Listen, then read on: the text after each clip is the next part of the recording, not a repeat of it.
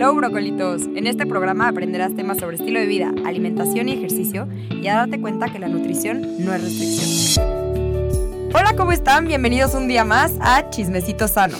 Hoy, el tema del día de hoy va a ser cómo equilibrar tu vida, ¿ok? Las cuatro áreas para cómo equilibrar tu vida. Y nuestra invitada especial es una mujer que se llama Ana María Aristi, la cual es mi madre. Entonces, hoy estaremos con ella, es una psicóloga. Cuéntanos un poquito, Ana, qué, qué haces de tu vida, en qué trabajas, cuéntanos un poquito. Hola, Nafer. Gracias por invitarme. Este, la verdad es que estoy muy contenta que me hayas invitado porque, mm, bueno, eso lo contaré un poquito después, pero bueno, yo soy Ana María Aristi, soy psicoterapeuta gestalt y me dedico principalmente a trabajar con papás de adolescentes y con adolescentes, como a fortalecer la relación entre los papás y los hijos. Buenísimo. Y bueno, el día de hoy el tema que les traemos, la verdad es que para mí es un tema súper importante. De chiquita mi mamá yo creo que me lo explicó como cuando yo tenía más o menos 15 años. Yo no entendía muy bien de lo que me estaba hablando. Yo decía, esta mujer está loca, yo no entiendo nada, yo quiero que mi novio o mi eh, vida social o mi familia sea mi 100%. Y mi mamá me dijo, a ver, es que estás muy mal. Entonces justo ahorita lo entiendo un poco más y se me hace un tema como súper importante para empezar equilibrar tu vida, vivir una vida en balance y la, realmente ser plena. Porque aparte de la alimentación, de la nutrición y, y, demás, un tema súper importante es la salud mental y la salud emocional, ¿ok? Entonces, un poco vamos a hablar de eso hoy y pues quiero que nos empieces a explicar de esto un poquito, Ana. Ok, me encanta porque mm, justo lo acabas de decir lo que yo pensaba decir. Es esto yo te lo expliqué más o menos cuando tenía, sí, en efecto, 15 años. Y para mí cuando yo lo descubrí fue algo muy significativo porque me daba como las herramientas para poder tener las cuatro áreas más importantes de nuestra vida y cómo poder equilibrarlas. Eh, creo, y ayer me dio muchísimo gusto que cuando estábamos tratando de escoger el tema del podcast, me dijiste, no mamá, la rueda de la vida, para equilibrar. Y entonces creo que lo cachaste súper bien creo que fue significativo para ti porque cada vez que veía yo cómo medio te perdías en algunas cosas, volvíamos. Y no solo te pasa a ti, sino también a mí. Por eso creo que es muy importante que hablemos de este círculo. Entonces voy a tratar un poquito como de explicártelo porque sé que la gente que nos está escuchando no lo puede ver, pero este, voy a tratar de explicártelo. Es que déjenme les cuento, por favor, que hace poco hice un círculo y aquí todos brincaron en la cabina. no puedes hacer un círculo porque se escucha todo. Ok, perfecto. Entonces, tenemos, Ana, cuatro áreas importantes. En nuestra vida, o sea, cuatro áreas en nuestra vida, ok, importantes. Venga. O cuatro áreas en las que nos deberíamos de enfocar, ¿sí? Que principalmente son tu vocación, que tendría que ser tu pasión, eh, la vida social, la vida familiar y la pareja. Ok, y cada uno de estos, por ejemplo, la vocación, ¿qué incluye? Ok, la vocación, eh, algo que te mencioné un poquito, es como tiene que ser tu pasión. Quiere decir que a lo que tú te dediques sea realmente algo que te apasione, algo que te haga levantarte los lunes como si fueran los viernes que, te emocione, que te llene de alegría, que, haga que tu día de verdad brille. Ese es el chiste de ejercer la vocación. Ahora, no es fácil que nosotros em, tengamos clara cuál es nuestra vocación. Si tú me lo vas a entender muy bien, pero cuando estás a punto de elegir una carrera, te dicen este, qué carrera vas a escoger. Y esa carrera parece que te va a definir para el resto de tu vida, cuando tú todavía no sabes si te gustan los frutilupis, las azucaritas o los choco crispies. Entonces tienes que tomar una decisión crucial en tu vida, en un momento en donde no estás preparado para eso. O también no sabes, ¿no? O sea, no sabes a, qué. Por ejemplo, dices, bueno, a mí me gusta la nutrición, pero ya ejerciendo no sé si me guste tanto, ¿no? Bueno, o sea, hay, muchas personas que dicen, me encanta eso, pero no me encanta el trabajo de esa carrera, ¿no? Entonces también como que dices, híjole, ¿qué hago, no? ¿O a dónde me voy? ¿Para dónde me voy? Claro. Y bueno, aquí como se trata de chismecito sano, voy a chismear, que a lo mejor está, eh, eh, tu público no lo sabe, pero cuando tú te fuiste a estudiar fuera, y me recuerdo que subiste mucho de peso, Mucho. Mucho. Y, a- y eso fue algo que a ti te marcó. O sea, me hablabas preocupadísima y me decías, mamá, no sé qué me está pasando, pero cómo y parece que me inflo como un globo. Y me acuerdo que tú solita empezaste a investigar en internet, empezaste a investigar cómo comer más sano, qué era lo que te engordaba, qué era lo que no. Y desde ahí empezaste a encontrar tu pasión creo que fuiste una mujer afortunada porque no todos los chavos o no todas las personas en este planeta encontramos nuestra pasión tan rápido, ¿no? Creo que lo mismo le pasó a Rodrigo, tu hermano, que hacía ecuaciones matemáticas y se sentía que po- lo podía todo, ¿no? Y también así un día lo vi y me dijo, mamá, estoy feliz de saber que voy a poder trabajar y ganar dinero en algo, algo que, que me me gusta, gusta. tanto, Claro. ¿sí? Sí, claro. Entonces, eh, esa, es, esa es la vocación. que, que lo ideal es que encuentres algo. Ahora, si tú estás oyendo este podcast y a lo mejor no tienes 15 ni 18 y tienes un poquito más de años, como yo, eh, quiero decirte que no siempre necesitas encontrar tu pasión cuando eres joven. Tu pasión también la puedes encontrar a la mitad de tu vida. Pero si no la has encontrado, es importante como levantar las antenitas y hacerle la pregunta al universo. Eh, quiero encontrar mi pasión. ¿Cuál es mi pasión? Un ejemplo muy claro que tengo ahí es, hay una mujer que trabaja conmigo, a la cual quiero muchísimo, que se llama Carmina, Carmina este, Padilla. Carmina cuando me conoció, llegó un día y me dijo, ay, a mí me encantaría armar grupos, ¿no? Y encontró su pasión rapidísimo, empezamos Pero a y trabajar ni siquiera juntos. se dedicaba a eso. Nada, ella, Ok. y fíjate, resultó que es una mujer muy organizada, es una mujer este, que tiene muy buen don de gente, ¿no? Entonces era como, y le encanta, es, es, es, es cuadradita, o sea, sabe, ¿no? Y, y esa parte le apasiona. Claro, Entonces, y tal vez no se había dado cuenta antes hasta que llegó contigo y dijo, ay, esto como que me gusta, ¿no? Claro, y ahí fue donde descubrió su pasión. Este, y hemos hecho como una relación muy linda. Entonces, eso sería la vocación. Después podríamos irnos como a la vida social. Que Ya- es la otra área de la vida. Esa es Primero es vocación, luego Sería vida vocación. social. Ajá. Este, y la vocación. No, la vida social. Ay, perdóname. La, la vida social sería eh, qué tal, cómo te relacionas. ¿No? Y entonces es, por ejemplo, tendrías que tener por lo menos tres amigos íntimos.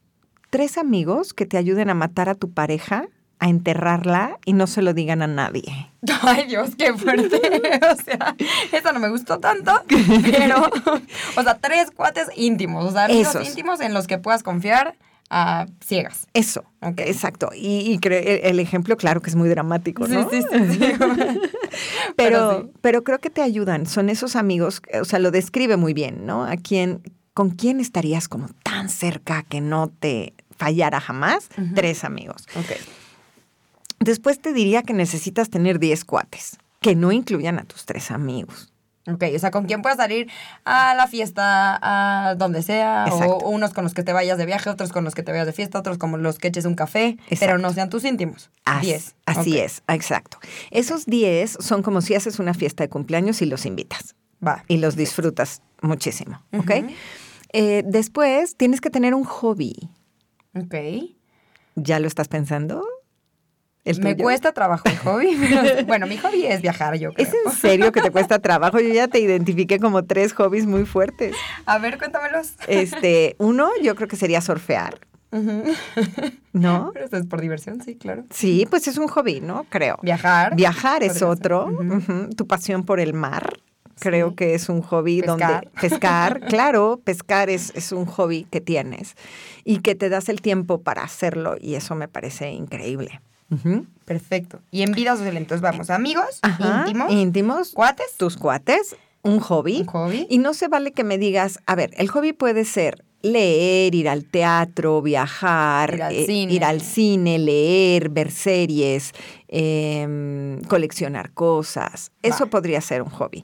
Ahora, no se vale que me digas que tu hobby es la fotografía y tu cámara esté escondida en las profundidades de tu closet, Ok, ok. porque entonces no estamos ejerciendo el hobby. El chiste es, puede ser que en esto que yo te estoy diciendo me digas, "Mm, no había pensado mi hobby y a lo mejor que tengas esta oportunidad de empezar a sacarlo y de empezar a funcionar con él, ¿no? Otro entonces viene siendo el deporte. Otro, otro, Otro rubro, social otro rubro de la vida social es el deporte. Mucha gente me dice, es que, a ver, deporte podría ser mi vocación si va a ser una cosa que realmente a la que te vas a dedicar. O sea, En- por ejemplo, un atleta de alto rendimiento. Así es. En este caso, bueno, yo tengo la fortuna de conocer a Jerónimo Escalante. Jerónimo Escalante es un chavito que tiene 13 años. Este, bueno, ya cumplió 14. Y fíjate qué historia más linda. Su objetivo en la vida es ser el número uno mundial en tenis. Ok. Su ídolo es Pero Nadal. entonces ahí su vocación sería el deporte. Sí, pero ahí Porque te voy. se dedica al Sí, deporte. Pero te voy a decir por qué ahí, en este caso de Jerónimo, sí es su vocación, porque tiene la suerte de tener una mamá maravillosa que lo ha apoyado todo el tiempo y están tomando la vida de Jerónimo como una carrera profesional. Entonces ahí sí puedes decir porque es tu sentido de vida. Pero el deporte en la vida social es un rubro el cual tienes que practicar y tú me vas a dar la razón en eso. El deporte te sube los niveles de endorfinas, te hace sentir mucho mejor, te hace estar sano y te hace que estés en mucho mejor forma física y también emocional. Entonces es indispensable que en tu vida exista el deporte. Tal vez estás diciendo, Ana, ¿es en serio? O sea, no, por favor, yo no me voy a levantar en la madrugada a hacer ejercicio. Con sacar a pasear al perro, o sea, como se los dije en el en un episodio anterior, yo creo que les dije que mínimo hacer algo, o sea, ir a pasear, a caminar, a sacar Sí. a tu perro, lo que sea, eso te genera endorfinas, como bien dices. Ajá, y te ayuda muchísimo. Entonces el deporte tiene que ser obligatorio en nuestra vida. Y después existe el área espiritual. En el área espiritual no estoy hablando de que tengan que ir a misa todos los domingos. No, no, no, no. Cada quien escoge la parte del área espiritual. Nosotros somos seres que vivimos de ritos, de rituales, de, o sea, de, de, mm, pues sí, de ritos y de rituales, ¿no? Y este, es muy importante que creamos en algo. No importa si es en Dios, Jehová, la fuente, el universo, en lo que tú quieras creer, porque cuando llegamos a la crisis de la mitad de la vida, nos vamos a hacer unas preguntas fundamentales de vida, preguntas muy importantes. Entonces, necesitamos anclarnos a algo, a algo en lo que creamos. Entonces, por eso la vida espiritual te da un gran sostén. Todo lo que es este, meditación, eh, contemplación, eh, todo lo que sea a lo mejor leer sobre algo que eleve tu espíritu a un mejor, a un mejor nivel de conciencia, eso sería lo ideal. Ok, entonces en vida social ya tenemos amigos íntimos, tus cuates, Ajá, algún hobby que tengas, Sí. el deporte Sí. y la vida espiritual. así es. Ok, De ahí nos vamos a pasar a la vida familiar. que es el siguiente rubro. Es el siguiente, rubro, la siguiente área. Y en la vida familiar tendríamos que ver cómo es la relación con tu papá, tu mamá. Eh, espero que digas que la de con tu mamá es extraordinaria, gracias. Este, la relación con tu papá, con tu mamá, y con tus hermanos, con tus abuelos, con tus tíos, con tus primos, con tus sobrinos y, ¿por qué no? Si tienes nietos, con tus nietos. Esto es, esto es como, es prioridad en la vida. Ver, ¿por qué estamos hablando de estas cuatro áreas? Es porque cuando nosotros estamos en momentos de crisis, necesitamos tener nuestros propios, eh, digamos, recursos. Entonces, la familia, la familia de origen, es fundamental que tengamos buenas relaciones. Apar- Ahora, ¿qué pasa si hay una persona, o sea, si somos personas que no nos llevamos nada con nuestra familia, que no podemos ver a nuestra familia o que no tenemos familia? ¿Qué te pasaría en ese caso? O sea, ese, esa área de nuestra vida, ¿qué pasaría? Pu- ¿Puedes elegir a, un amigo como parte de tu familia? ¿O qué, qué, qué es lo que pasa ahí? Aquí hay dos datos importantes. Uno es, si tú no tienes una buena relación con papá y mamá, hay que hacer algo, porque del- de la misma forma que sea la relación con tu papá y con tu mamá, va a ser la relación con tu pareja. Entonces, no vas a poder establecer una relación de pareja sana si no has sanado todos los temas inconclusos que tengas con papá y con mamá. Ok, mínimo por ti propio, ¿no? O sea, igual y no Así se los es. tienes que decir ni comunicar, No. pero que tú, o sea, hayas como liberado ese, ese mal, o sea, como esa mala conexión con tus papás, ¿no? Así es. Eh, Existen muchas herramientas. Entre ellas está, mm, por ejemplo, constelaciones familiares, puedes ir a terapia, puedes hacer un trabajo profundo en una constelación para regresarles a tus papás todo lo que no es tuyo, ¿no? Y para pedirles que vean con buenos ojos que tú hagas las cosas diferentes. Entonces, eso se puede sanar. Ahora, tocas un tema para mí eh, muy emocional, creo, eh, porque yo me he dado cuenta que a la familia, como bien sabemos, no la escoges, pero hay una familia que sí escoges. ¿sí? hay, hay hermanas del alma, por ejemplo, o papás o mamás que decides elegir. Yo tengo cuatro amigas profundas que podría decirte que son mis hermanas, ¿no? Este, y que no son mis hermanas de sangre. Pero eso también está, está padre porque son esas cosas en las que puedes eh, agarrarte en la vida cuando tienes una crisis. Claro. Pero aquí es como hacer un análisis, a ver, ¿qué está pasando en mi familia? ¿Habría algún tema que puedo solucionar? ¿Puedo acercarme más a mis hermanos? ¿Puedo acercarme más a mi papá o a mi mamá? Y sobre todo porque ellos ya están más grandes que nosotros, ¿no? Y, y ahí tenemos un tema, no queremos... O sea, es lindo poder cerrar ciclos antes de que la gente deje este plano y trascienda. Claro. Y por último, tenemos la relación de pareja. Ok, ya llevamos vocación, vida social, vida familiar y la última es la pareja. La pareja. Y en la pareja hay tres, tres aspectos como muy importantes a revisar. Uno es qué tanto tiempo de calidad pasamos juntos. Ok, no que tanto tiempo, sino que el tiempo sea de calidad. Ajá, qué tanto nos divertimos, nos contamos chistes, nos hacemos crecer uno al otro, nos acompañamos, somos cómplices qué tanto nos divertimos, porque yo creo que de eso se trata. Para estar en pareja tienes que divertirte, no para sufrir, sino qué tan, qué tan bien nos llevamos. Que nuestro tiempo sea de calidad, eso es importantísimo. Em, otra cosa es este, buscar también qué, qué normas hay, qué es negociable y qué no es negociable entre nosotros. Ay, creo que esa es una de las principales que hay que hablar. O sea, antes yo no lo sabía hasta que me lo explicaste y dije como, ¿qué sí puedo negociar y qué no puedo negociar? Y si no puedo negociar algo es como que no va a funcionar. Así es. Así es, porque cuando yo estoy en una relación de pareja no puedo pasar sobre mis propios juegos, sobre mis propios sueños, sobre mis propios anhelos. Porque puede ser que al principio sí me vaya bien, pero después poco a poco, si yo me dejo a mí por alguien más. Así es. Algo de ahí se va a destruir, ¿no? Totalmente. Algo se va a romper a la larga. Entonces es increíble que puedas estar con una pareja a la cual la dejes crecer, la dejes ser y tú seas al mismo tiempo. Yo digo, un poquito cuando tú me explicabas este su círculo de la vida, no lo entendía, como digo, hasta ahora, de decir, si tú estás ya sea con tus amigos o con una pareja y tú a la otra persona la quiere, quieres que esté contigo al 100%, o sea, quieres que dependa casi casi de ti y no dejar que él propio tenga su rueda de la vida, es cuando no, no funciona, o sea, siento que no funciona, o sea, cada quien tiene que tener su rueda de la vida y no puedes depender de una persona u otra, pero a ver, ¿qué pasa si, por ejemplo, yo estoy súper emocionada y ahora quiero irme con mi mejor amiga a viajar y por el mundo y ahora mi prioridad es mi mejor amiga? Ahí le estoy dando mi 100% a mi amiga o a mi viaje, por ejemplo, a mi vida social, le doy mi 100% en el momento de que me voy de viaje. Descuido a mi familia, tal vez descuido a mi pareja y descuido mi vocación. ¿Qué pasa en ese caso? Bueno, a ver, creo que me lo entendiste muy bien. Es cada uno de los, de los miembros de la pareja tiene que tener su propia vida. Sí. Su propio círculo. Porque si no se contamina uno con el otro. A ver, el hecho de que tú puedas viajar, que puedas a lo mejor desarrollar un proyecto, que puedas poner tu energía en un momento determinado ahí, no quiere decir que descuides las otras áreas. Ok. ¿Ok?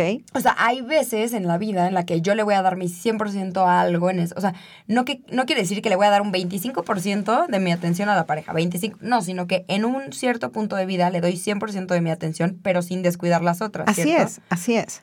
Ahora, a lo mejor requerirá más tu energía un proyecto, un sueño, un viaje. Pero también si el otro te ama y si el otro te quiere, no vive una relación de codependencia contigo. Entonces al otro le va a dar muchísimo gusto que tú te realices y hagas esas cosas, porque cuando regreses de eso o cuando lo compartes con el otro, lo único que haces es enriquecer la relación. Por ejemplo, algo que, que, creo que es fundamental también es, ¿qué pasa que porque tengas una pareja quiere decir que no puedes tener amigos? No. O porque tengas una pareja quiere decir que no puedes a lo mejor tener amigas o salir con ellas o conversar de distintos temas con otras personas.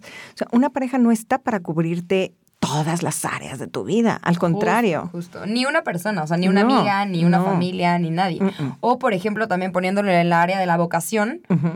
Si eres un workaholic, Ajá, también, o sea, también, También. puede pasar. O sea, no puedes descuidar de tu familia así es. porque hay un... ¿Qué pasa? A ver, ajá. ¿Qué pasa si tú le das el 100% a una de estas áreas? Por ejemplo, vocación, pareja, vida social o familia. Ok, Y descuidas las otras áreas. ok. Em, eh, ok. Es que O sea, quería acabarte de explicar A ver, pero pero no, no, no, explica, explícame Ok, primero. a ver, Ajá. pero es que esa pregunta que acabas de hacer es, Ahorita la vemos. es muy importante. Fíjate, otra de las cosas en las que no, nos, nos tenemos que enfocar en la área es qué es negociable y qué no es negociable. Eso tiene que ver con comunicación. ¿Qué tan, ¿Qué tan bien nos comunicamos? ¿Qué tanto expresamos nuestras emociones y nuestros sentimientos? ¿Y qué tan capaces somos de mirar al otro y las necesidades que tiene el otro y no nada más enfocarme en mí? Y también no dejar de pasar por alto mis propias necesidades. Pero también eso implica el hacernos responsables cada uno de nosotros mismos y poder con nosotros mismos, ¿ok? Y por último, hay, en el área de la pareja, hay un área que, que al paso del tiempo se va perdiendo y es horrible. O sea, Es un área maravillosa que cuando somos adolescentes es como si nos explotaran, ¿no? Y, y no nos seguimos en esa área todo el tiempo. Pero ya cuando te casas, ya cuando vas teniendo una relación más estable, esa área va dejando de ser importante y en realidad no, es, no, no, no puede dejar de ser importante. Y eso es la sexualidad en el ser humano. Es como, ay, no, qué flojera, ay, qué horror, ay, que no. Y para mí, eh, la sexualidad es un área eh, muy significativa que nos lleva a, a- a- a estados maravillosos cuando tienes una muy buena conexión con otra persona. Entonces eso no se podría descuidar en la pareja. Ahora, volviendo a tu pregunta. ¿qué pasa? A ver, mi pregunta la repito. Ajá. ¿Qué pasa si le damos el 100% de nuestra energía y de nuestra vida a una de estas áreas, ya sea vocación, pareja, vida social o vida familiar? Ok, fíjate bien, si tú estuvieras en un momento de crisis ahorita en tu vida, ¿a cuál de estas áreas te agarrarías? Ya que las, ya que las repasamos las cuatro, si tú estuvieras en una crisis espantosa ahorita, en una crisis que dijeras, híjole, me siento mal, estoy deprimida, deprimido, no sé cómo salir adelante, ¿cuál área de estas cuatro crees que sería la más importante? Yo creo que vida social, porque ahí entra el deporte y mis amigos, Ok. pero también una parte sería mi familia, ¿no? Porque son gente que pues me va a escuchar y va a estar ahí para, o sea, para mí. Pero sí, tal vez si, si tuviera que escoger una así de rápido, vida social. Ok, fíjate. Em, en estas cuatro áreas, lo ideal es que sean las cuatro patas de una mesa y tendrían que estar equilibradas para que nosotros estemos en un buen estado de ánimo y estemos funcionando en la vida. Pero hay un área que es fundamental, que es la que puede sacarte de muchas, eh, muchos problemas o muchos conflictos, y esa es la vocación. Ok. Si tú te dedicas a hacer realmente lo que te apasiona, si tú realmente es como te disfrutas, eres este ser espiritual maravilloso que se empieza a desarrollar en lo que más le gusta, todo lo demás es como piezas de dominó en una hilerita que se van cayendo. Se van dando las cosas. Es mucho más fácil porque aparte la vocación te va a dar algo que para mí es muy importante, que es dinero. No me quiero ver muy banal, pero sí quiero decirte que esta, el tener una vocación y una pasión que te dé dinero te hace poder establecer relaciones mucho más sanas, donde no dependas de nadie económicamente. Entonces empiezas a aprender a ser económicamente y emocionalmente independiente. Y cuando estás en una relación de pareja, estás por gusto, no por necesidad. Claro. Y eso es realmente significativo, si te pones a pensar en eso. Ok. Ahora, claro que la parte familiar y social, claro que son muy importantes. Pero si tú emocionalmente estás haciendo lo que te gusta, estás jugando un juego en la vida que es divertido, que te hace hacer cosas padres, las cosas se van a ir dando mucho más fácil. Pero ¿qué pasa si le dedico el 100%, por ejemplo, eh, no sé, el Ah, tú 100% a mi pareja? Hazte cuenta. Ok. Si tú, para que este círculo lo veas y esté equi- equilibrado, tú te das cuenta que cada área para formar un 100% sería el 25%. Ujú. ¿Sí? ¿Esto qué implica? Que si mi pareja es mi 100%, me estoy quedando sin vida. Porque si esa pareja se va, Me quedo Sin nada. O sea, bueno, sin el equilibrio de vida. me quedo sin el equilibrio de vida.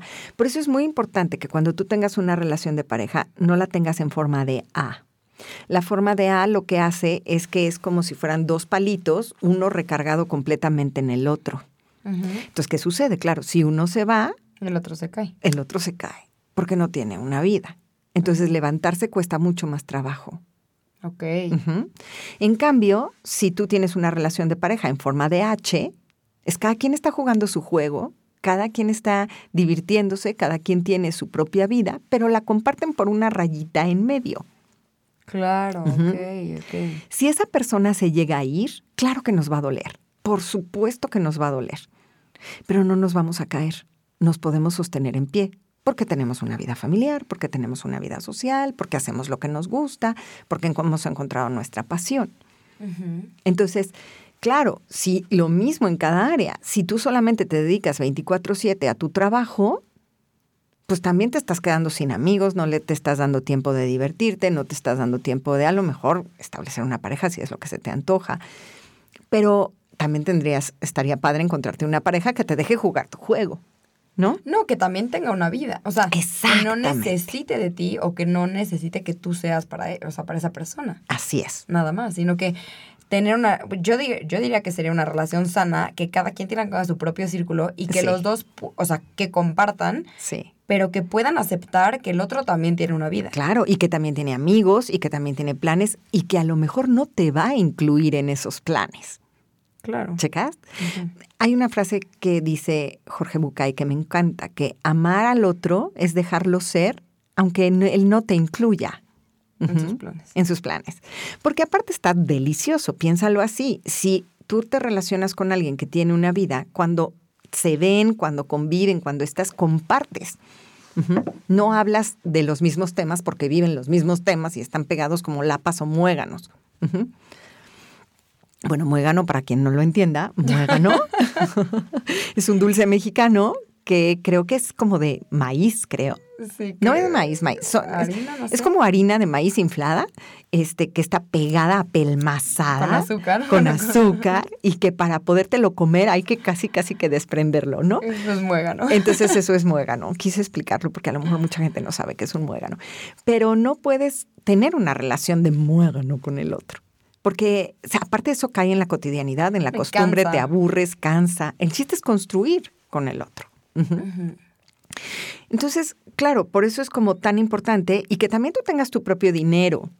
Esa parte de estar con otro por gusto y no por necesidades, riquísimo, riquísimo, ¿no? Sí, muchas veces sí. En México creo que la cultura de México es, bueno, antes era de la mujer no trabajaba, el hombre sí, entonces hay momentos en la vida en el que aunque tú ya no estés a gusto y te quieras ir de ahí, no puedes irte. ¿no? Claro. Ahora, hay otra cosa que es, es importante mencionar también. Mm, A nadie como mamás o como mujeres, mamás de casa, se nos dice que eso se va a acabar. O sea, si tú tienes la vocación de ama de casa, de madre de familia, esa vocación se va a acabar. ¿Por qué? Porque esperemos, esperemos que tus hijos se vayan, que un día sean económicamente independientes, que extiendan sus alas y que se vayan a volar lo más lejos y alto que puedan. Y que lleguen contigo y te cuenten sus sueños. Eso estaría padrísimo.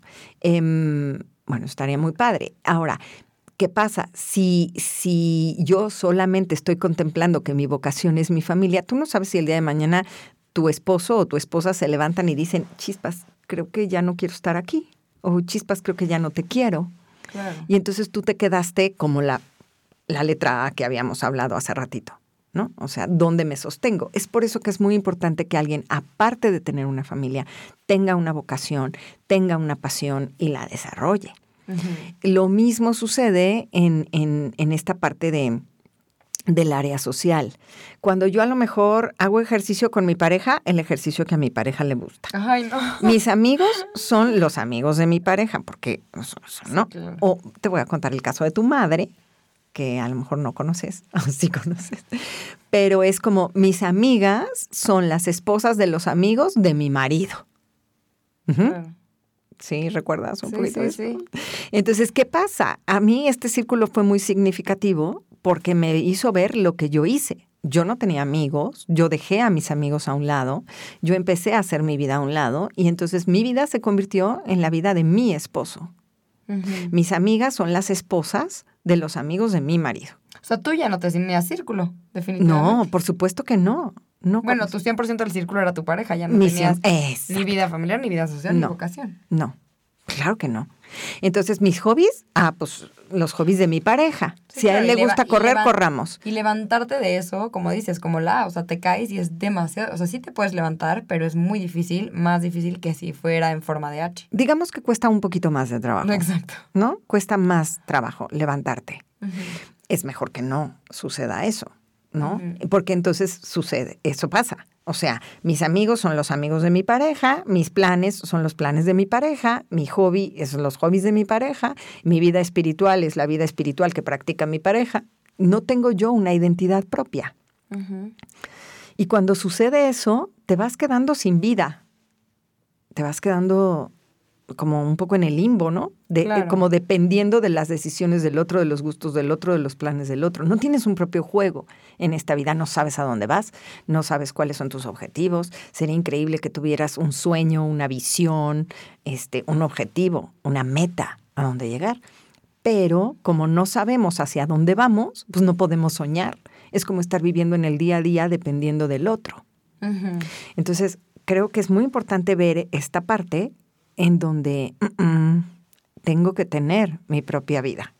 Y a mí eso es lo que me pasó. Un día desperté y dije, ups, oh, oh creo que no tengo vida. Y tengo que armarme una vida. Y tengo que armarme una vida. Y armarme esta vida que me ha armado me ha dado como mucha seguridad, estar plantada en la vida desde otro lugar y entonces empezar a saber qué sí quiero y cómo quiero lograr las cosas que quiero lograr y hacia dónde quiero ir y qué juegos quiero jugar. Claro. pues sí, claro, no, bueno, me encanta este tema, la verdad es que creo que justo como lo dije al principio, es una vida como en balance, o sea, tratar de también tener una vida en balance emocional y que estas cuatro áreas de tu vida no se descuiden nunca. Si ahorita estás pensando de que, híjole, yo de verdad no sé cuál es mi hobby, bueno, empezar a, ver qué es lo que te gusta a ti, no a la otra persona, sino que a ti que te gusta hacer y desenvolverte en eso. Si no tienes una vida familiar, pues tener a alguien que sea como parte de tu familia si no tienes una pareja, bueno, cuando venga la pareja, ¿no? O sea, no necesariamente ahorita tienes que tener una pareja.